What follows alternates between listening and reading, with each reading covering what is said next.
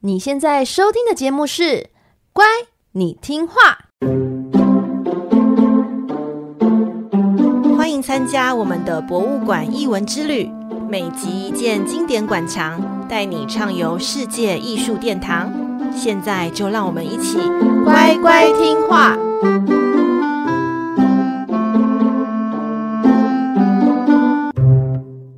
大家好，我是葵花子。嗨，我是佩金。欢迎收听《乖，你听话》。农历新年到来，我们祝福你新年快乐，雍容华贵，荣华富贵。哎，我最近很喜欢一个吉祥话，叫做 “I am alone”，我是一条龙。请问为什么喜欢呢？I am alone，你不觉得很酷吗？你说谐音梗吗？对，I am alone，、哦、我尊重，我尊重。这什么？中这是哪里好笑？我觉得很好笑啊，就是我是一条孤单的龙。就是今年，就算是有外在的很多大风大浪，我还是勇往直前，因为 I am alone。不觉得很励志吗？被你被你这样子讲完，那么也那讲完，我我觉得可以可以理明白。哦，这这一周，哎，应该是说今天吧。今天大家在听这一集的时候，一定就是已经在准备过年相关的一些活动，比如说可能最后的大扫除啊，最后的采买啊，因为明天开始就是除夕了嘛。哎，最近有没有什么有趣的事情发生要和大家分享的吗？哎，我最近你知道，大家不是就喜欢那种。刮刮乐吗？嗯，我们最近就是在公司，就是大家集资要买那种一本两千块，就是三万六的，我们就找了六个人，应该不是我找，是我一个同事。哦，他真的是赌性坚强到，他把每个，他就第一个，他就先去那个烘炉地先拜拜，拜拜完之后呢，然后他每个人都发一个木鱼手枪。什么叫做木鱼手枪？就是那个你按一下那个手枪的机关嘛，就。就是那个卡榫，对，卡榫按一下，它上面的木鱼就会敲一下。他说他发给我们，就是希望我们就是在刮的时候，每刮一下就按一下，锵，木鱼木鱼这样敲一下，这样就是有个仪式感，有个仪式感，然后不断的口中要念那个 “Oh money, pay me home”，什么意思啊？所有的钱到我家这样，你再念一次，All money, pay me home”。哦，好酷哦！然后就敲一下木鱼，然后再刮刮乐。我说不好意思，请问这要刮到多久啊？所以你个人就是付了多少钱在这一次的集资上呢？对，一个人这样是要花六千块哦。所以他总共找了六位朋友，对，六个同事，然后大家就是要上班时间赶快在，就是他，而且他定哦，他是定二月六号要刮，为什么呢？因为他觉得他会中大奖，中两千万，二月七号就可以去领奖。哦，因为二月八号银行就会关门了，对，你们要赶在最后银行关门前把那一波领好。免得就是有人刮中，然后在新年过年结束之后就整个人间蒸发。对，没错。而且我跟你说，他就是二月，呃，如果我们中大奖的话，二月七号他还可以顺便递辞呈。可是话我就说，你千万要冷静。你知道我们六个人分那六千万，呃，两千万的话，一个人顶多两两百多万要扣税，两百多万能够买什么？说实在的，现在你买个车位都买不起。哦，是啦。对呀，你不要想财富自由了嘛。所以我就说，你那个辞呈先冷静一下，好不好？先有这两两百万过年也好，这样子。哎，但等等，你也真是失心疯。你居然花了六千块，就直接投身在这个。哎、欸，我跟你讲，我越想越不对劲呢。我想说，我怎么会答应呢？可是如果中的话，就是两百万。我就是那种，我就是那六个里面最没有志气的。我就说我只要再就是回本三万六就好。那你有你有看到最近九妹那个他的那个 YouTube 影片？不是说他花了多少三十多万去买那个，也是跟你们一样，就是好像买了、哦、一整本一整本的，好像是。然后结果他最后花了，我们他说花了三十万，最后回。就是得到的奖金是十七万六千六百块啊，那还是还是输啊？对，就是他就是赔了十三万多。你千万不要让我这个同事看到这新闻，不然我会被灭口的对。对，他会觉得说你在触他眉头。你看他他都已经发了木鱼给我们了，你知道吗？我觉得他得胜心好强哦。对，他就是要，他就说我就是要中奖。对不对？我不知道他还要做什么事情呢？你看他连木鱼都发了，一人一只。我觉得他这么努力，就是也许老天会回应他这个一夜致富的这个愿望。对，我跟你讲，那天那天我们好像是再过两天嘛，就要再刮了嘛，所以我就想说，天哪！那如果当下什么都没有的话，其实我心里是没有关系，我就我就会打最坏的打算。可是你看期望之高诶，他那天可能也会上不了班。我觉得你心态也是对的，因为如果就是没中，那些本来就是拿去做公益了。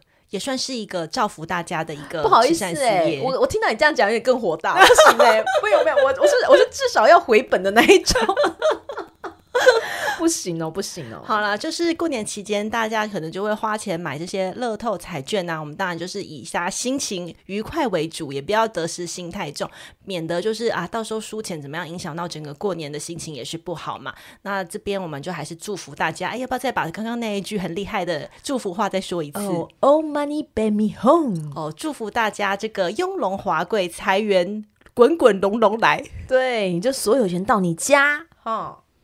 好哦，就让我们开始这一集的故事吧。上集呢，我们介绍了小霍尔班的法国大使。这一幅双人肖像画展现两位法国外交官青年才俊又气宇轩昂的男子气概啊。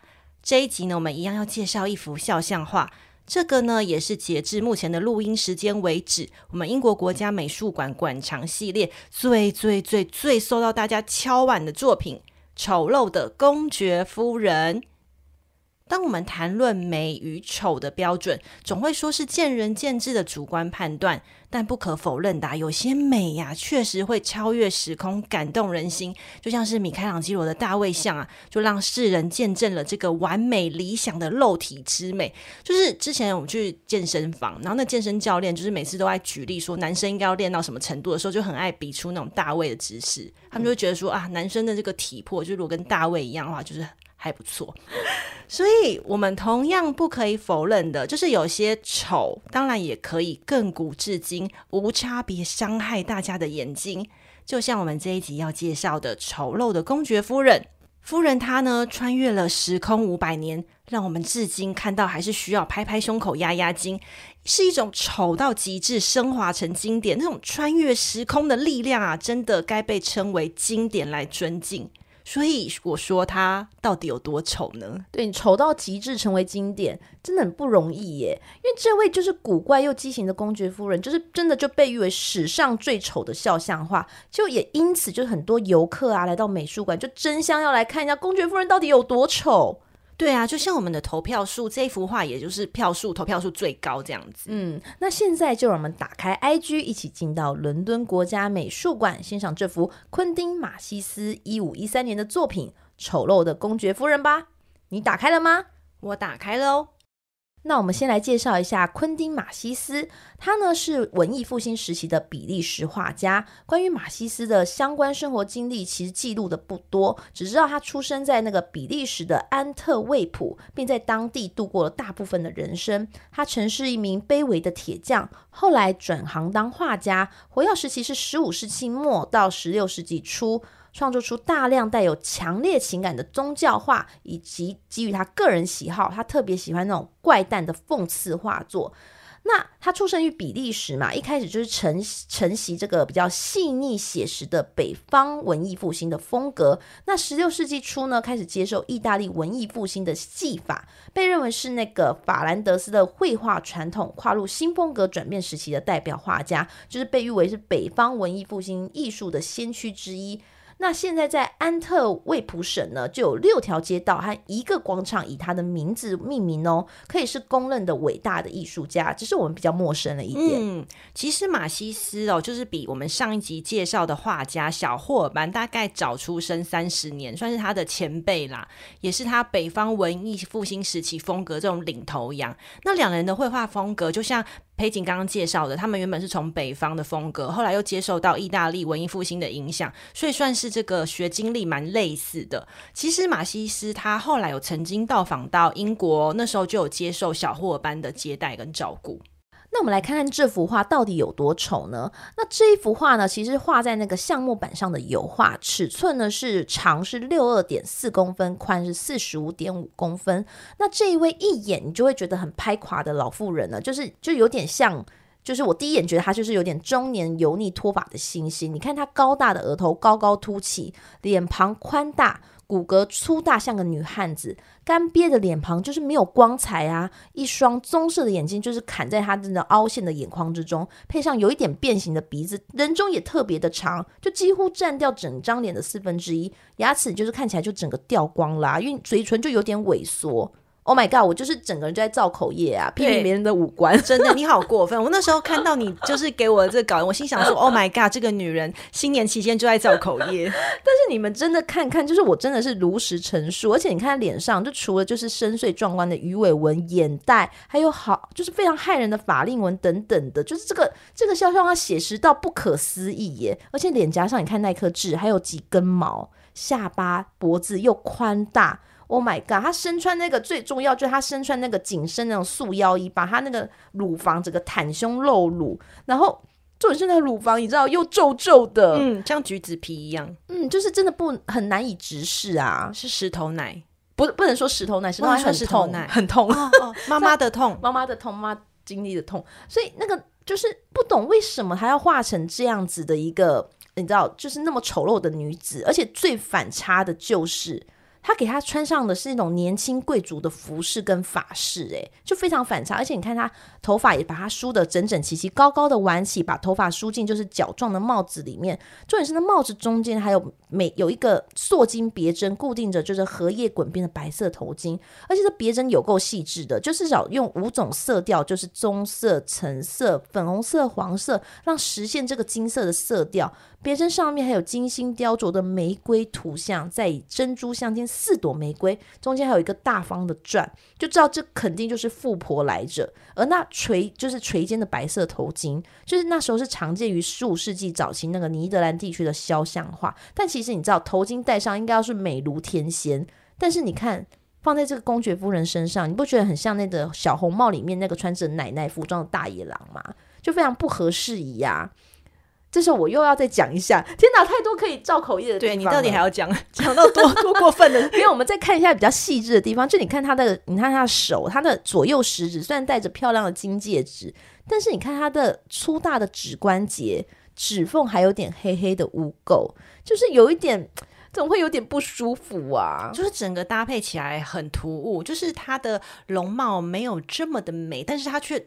装精装打扮的非常的用用力用心这样子，没错。就但是其实后来就是有看到资料显示说，其实就是医学家就分析，其实公爵夫人好像她可能罹患了就畸形性的骨炎啦，是一种代谢不正常的骨骼病变，所以整个骨骼就非常的凸起又宽大，很像科学怪人。但对于好像北方文艺复兴运动的画家而言，就疾病有一种残酷的这种奇幻的魅力所在。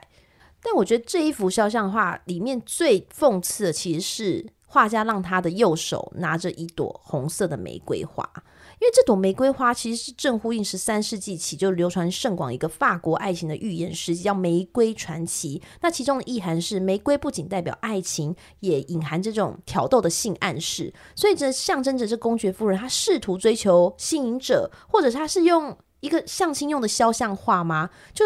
这女生是谁呢？这是谁家的公爵夫人这么丑？就是很，我真的想问问。其实关于公爵夫人的真实身份呢，已经有好几个世纪的争议了。因为呢，更准确的来说，她是否真的是一个公爵夫人都说不清了。因为这幅画作的原名其实是叫做“老妇人”，就是一个更加模糊的一个对象哦。所以现今最通用的说法是说，哎，这个公爵夫人她不是一个真实的人物哦，她是一个虚构的想象角色，是画家马西斯根据当时的绘画主题怪诞画所创作。什么是怪诞画呢？就是很奇怪的怪，然后诞生的诞哦，怪诞画。这个怪诞画通常是指奇异、丑怪，甚至有点荒诞的风格或形象，像是在画中出现一些变形、扭曲的呃混身兽啊，或者是怪物啊，或者是一些长得很怪的人物或是植物等等哦。那怪诞画常常是用于表达讽刺、幽默或者是一种恐怖的意味。所以呢，在当时，这个装扮华丽的老妇人哦，就常常会出现在一些版画或者是小型的插图画作，甚至一些呃座椅的装饰哦。其实就连达文西，就是我们很熟悉的那位达文西哦，他呢也创作了一系列素描，就叫做怪异头像。其中有一幅呢，就非常类似于刚佩锦介绍的这个丑陋的公爵夫人。达文西和马西斯哦，他们其实会通信来交换绘画的作品，所以当丑陋的公爵夫人完成的时候，有一度被认为是达文西的作品，因为达文西就是真的太有名了吼，所以他就会觉得说，哎，这个是作品应该是达文西的吧？因为他有一个类似的手稿，要不然就是马西斯，你就是参考了达文西的设计才画出这一幅图。可是呢，现代经过 X 光仪器去证明哦，这个丑陋的公爵夫人就是马西斯的作品，它其实底下有非常多次的这个反复修改的痕迹哦，不可能是直接抄袭达文西的设计。因为可以想象嘛，如果他是直接抄袭的话，一定就直接一笔就画完了，干嘛要改那么多次？所以现在的说法是说，诶，反而是马西斯先完成了这一幅画的草图，然后寄给了达文西，让达文西和他的弟子们去受到了启发，然后才创作了这一系列很怪异女人的头像。所以他们是彼此这样互相交流这样子而已。对，所以你可以从这个过程中感受到，啊，这两个画家他们对怪异女人这个有一种某种奇怪的兴趣，这个癖好也是癖好，对对对。那公爵夫人的真实身份揭晓了嘛？就是一个虚构的角色。这时候我们要进一步问一个问题，就是说，哎，马西斯，你干嘛大费周章为一个虚构角色画这么认真的肖像画嘛？对不对？又没有钱，你干嘛画这么正式？其实啊，他是故意将这种娱乐角色绘制成肖像来讽刺，或者是你也可以说是教训，了哈讽刺当时社会的某些人。我觉得他看不下去某些人，所以他就把它画出来啊。他是意有所指的，对，他的某些人就是那些老女人嘛。啊，你说对了，就像你刚刚说的，这个老女人他身上不是穿着这个是年轻贵族的服饰和法式吗？那你刚刚有说到这是十五世纪早期尼德兰的服饰嘛？可是呢，这一幅画作的创作时间是十六世纪早期，等于是说已经过了将近一百年了。好，所以老妇人她现在身上穿的这个过已经是过时款的设计，就是一个过气的打扮。可是呢，你在这幅画中感觉好像是说老妇人穿的这个年轻的服饰，觉得自己还很青春，有种是硬挤进她小姐时候的洋装。这种打扮完全的违反文艺复兴时期对年长妇女所期望的那一种暗色调的谦逊打扮。所以说，马西斯就是用这一幅画。故意讽刺那些装扮和行为爱装年轻的老女人，好令人生气的一段话哦！爱装年轻的老女人。这时就不得不提一下马西斯他所处的这个文艺复兴时代的这个呃社会价值观哦。我们知道他当时文艺复兴，我们都知道他就是很追求理想之美嘛。可是呢，大家在追求理想之美的时候，在歌颂美丽的时候，就会有一个残忍的一个观点，就是说人们对于丑跟老这件事情是非常的负面又消极的。在当时，老的同义词几乎就等于是丑跟死亡，就是等于是说他对老年人的蔑视已经到了一种令人绝望的程度。当时有一个畅销作家，就是叫做人文主义学者，叫做伊拉斯谟，他在他的当时那种非常非常畅销的一本书叫做《愚人颂》哦，就有讽刺当时的社会风气。这本书花了不少篇幅在批判当时的老年女性，讽刺那些。仍然卖弄风骚，或者是无法将自己从镜子中抽离，还有毫不犹豫地展示令人厌恶的枯萎乳房的女性。马西斯与伊拉斯莫的交情啊，匪浅，所以丑陋的公爵夫人有很高的程度，就是受到了这本书的启发。总而言之，说夸张一点，就是爱打扮的老女人，在当时就是文艺复兴这个时代哦，其实有点天理不容的。那顺道一提哦，伊拉斯莫大家也许有点耳熟，没错，就是我们上集在提到小霍尔班的时候，小霍尔班就曾经帮这位人文主义学家画过肖像画。那当时画的肖像画，这位学者很满意，就是有介绍他在英国的人脉圈，然后让他顺利的打进这个英国的贵族圈。再来，刚刚你问哦，就是公爵夫人手上不是拿着一朵红玫瑰的花苞吗？然后你不是问说，哎，这个是不是用来相亲用途的肖像画？嗯，对啊，对对对。其实不是哦，因为呢，公爵夫人她已经有想要勾引的对象了。那至于她要勾引的男人在哪里呢？我们来看看画作中她的眼神，她其实看向画面的右方。对，其实丑陋的公爵夫人她是一幅双联画，所以呢，她的另外一半就是一幅老男人。这个画面就叫做这个画名啦，就叫做老男人。老男人相较之下呢，就只是一个不起眼的普通老男人哦。他戴着一顶松软的天鹅绒帽，就最多就是呃长相就是鹰钩鼻大了一点呐、那男人呢，就用一种很疲惫的眼神看着隔壁的公爵夫人，然后他微微的举起他的手，仿佛在拒绝夫人的拒的求爱。他好像在说：“哦，no，no，thank you，就是谢谢你，但不用了，你的好意我不心领了。”这样子哦。什么？所以公爵夫人她求爱的对象是一个老男人，不是一个年轻帅哥，不是小鲜肉，就是一个老男人，一个穿着打扮都相当正常的老男人。所以你说。马西斯特别画一个双联画，就是一个求爱的老女人对了一个老男人求爱，好好不合理哦。他就拿着那朵玫瑰，就说：“怎么样，我很美吧？要不要跟我？” 结果还被拒绝，对，被拒绝。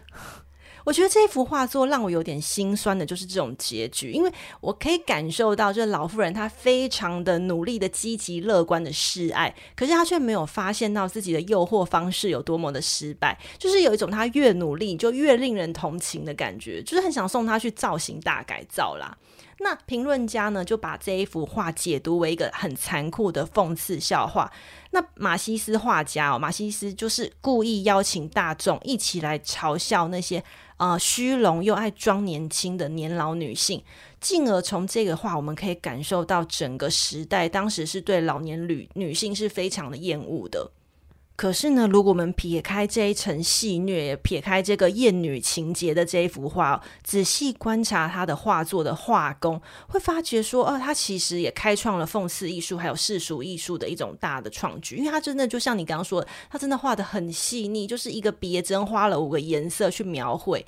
虽然公爵夫人在我们现在的呃审美观中还是觉得，哎，他真的是有点丑丑的，但是他的画工其实是非常的美丽的。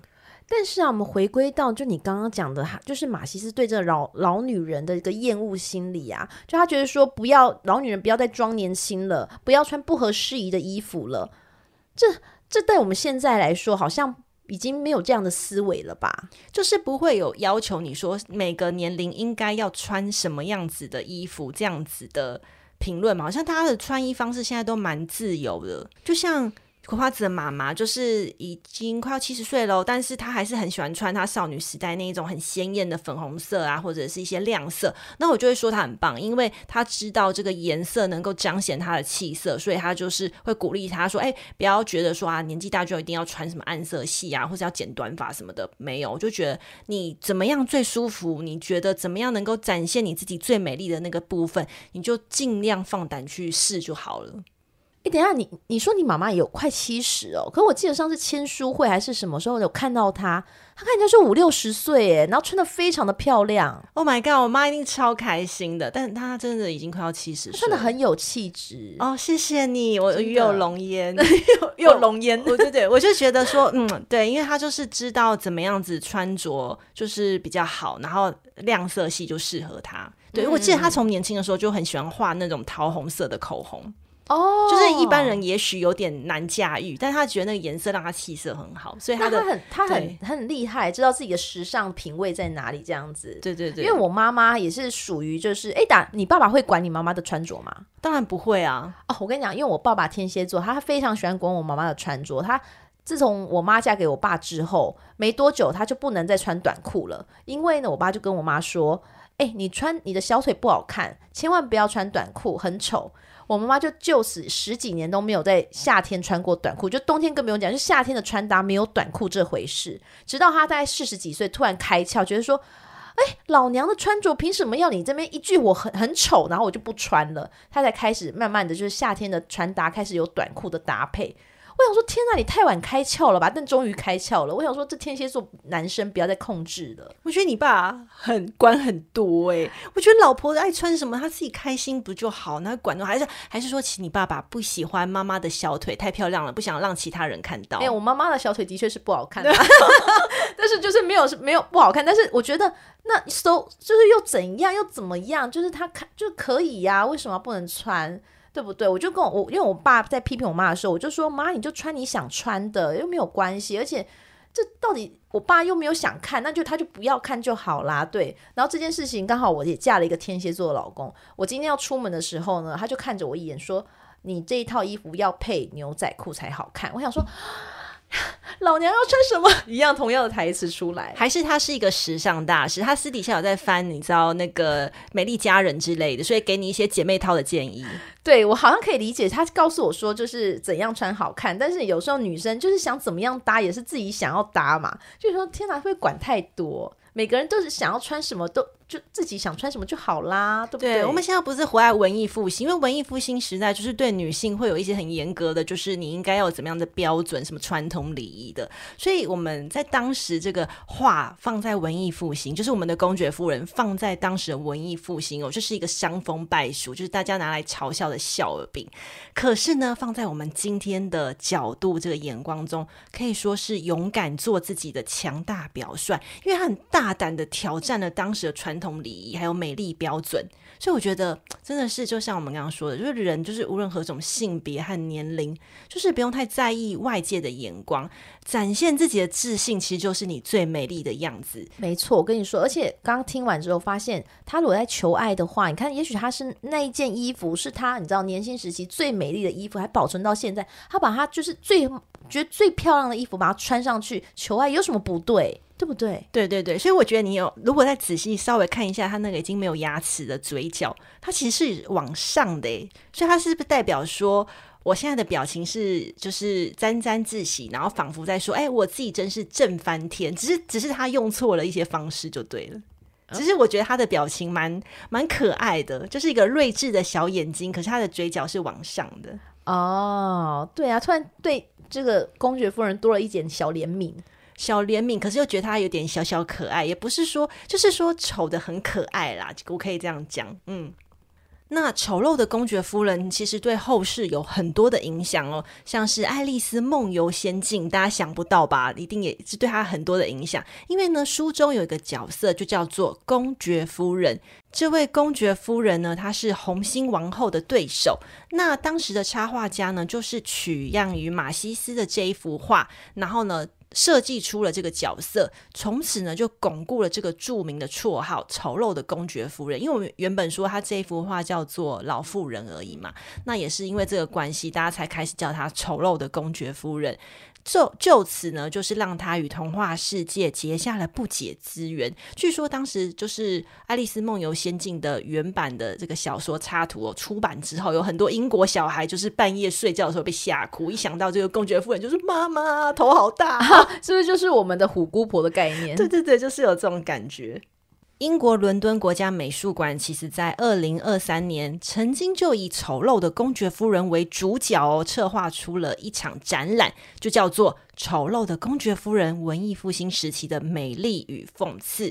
在这场展览中哦，哎，先说一下好了，我们刚刚不是说他们是双联画吗？就是老妇人跟老男人哦，这两幅画，他们原本是各自馆藏在不同的博物馆，非常非常少合体。哎，这时候老男人心想说：“还好我们在不同的，好过分哦，好加在啊。” 那也是因为这一场展览哦，就是让这个公爵夫人呢和她的求爱对象老男人重聚，然后让大众重新欣赏他们联袂出席的娱乐性，很有趣哦。这是一个强项，然后画娱乐程度很高，觉得很好笑。那这场展览它其实不是只是取悦大众，大家笑笑就好，因为呢，它其实讨论的，它展出了很多就是在文艺复兴时期的肖像画还有素描，然后来告诉大家在那个时期，其实大家对于这个丑陋的年老女性是如何的态度，然后呢，他们把它嘲笑为一种笑柄，或者是妖魔化，变成可怕的妖怪。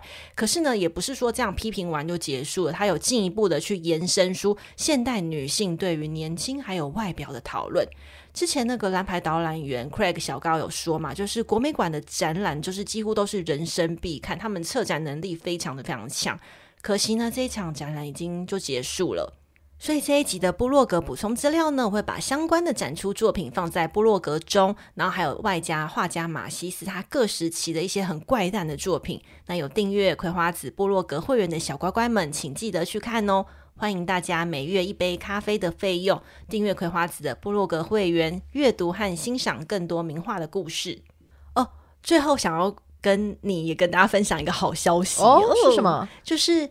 哦、呃，台北市立图书馆有举办一个活动，叫做“好书大家读”。那我觉得很荣幸的是，乖，你听话希腊罗马的人间篇呢，有入选，就是呃去年度的知识性好书推荐的书单。哇，很赞呢！我觉得很很开心，因为他就是、嗯、呃，他的这个年龄层大概是从。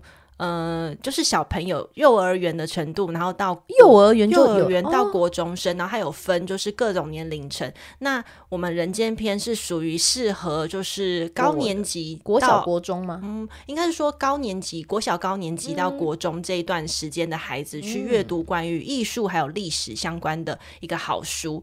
那最近也非常刚好有开始收到一些国小还有国中，其实现在也不叫国中，现在应该叫八九年级吧。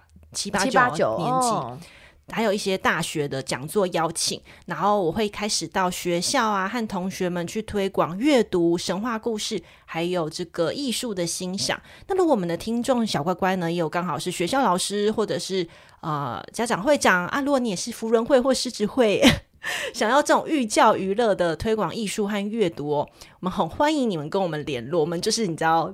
很好笑，公益性质的也可以，对不对？公益性质也可以，那就是价钱好谈啦。OK，但是我有个烦恼，就是说，因为我是第一次要就是进入校园跟。年纪比较还小的孩子们，就是国小换国中。我知道我们听众有蛮多也是这个年龄层的孩子，嗯、可是因为它是一型大，就是大型的演讲，就是一次要可能面对呃两三百个小朋友。